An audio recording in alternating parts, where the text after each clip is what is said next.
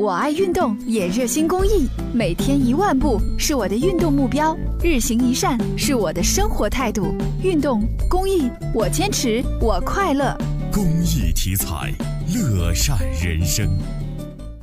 上午，记者实地搭乘了地铁一号线，在车厢内并未看到有残疾人向乘客进行乞讨。随后，记者对部分乘客进行了走访。一些经常搭乘地铁出行的市民告诉记者，在地铁上确实有这样一个群体存在。他就拿个本儿，拿个杯，然后到你跟儿个，就是比划一下啊，然后指住这本儿就叫你签字，上面写的就是说名字写上，捐了多少钱，就这意思。我看了，我想啊是残疾人嘛，我都给他。他拿着一个本儿，然后又不说话，上面写着什么帮助什么残。人啊，捐钱的那种，但是我觉得可信度不太高，一般我都不会给。根据郑州市轨道交通条例规定，地铁车站及车厢内禁止乞讨行为。部分市民觉得给钱属于献爱心，并无不可，但大部分的市民还是觉得这种行为不太妥当。我想啊，可能是他遇见难处了，这样的情况下，哈就是爱心捐助。我觉得这样不太好。其实这种应该有专门的那种福利机构给他那个，毕竟地铁是公共的交通工具，他这样在地铁上乞讨啊或者要钱，我觉得是不太合理的。觉得关爱残疾人是应该的，但是在这种公共人流密集这么大的场合来说话呢，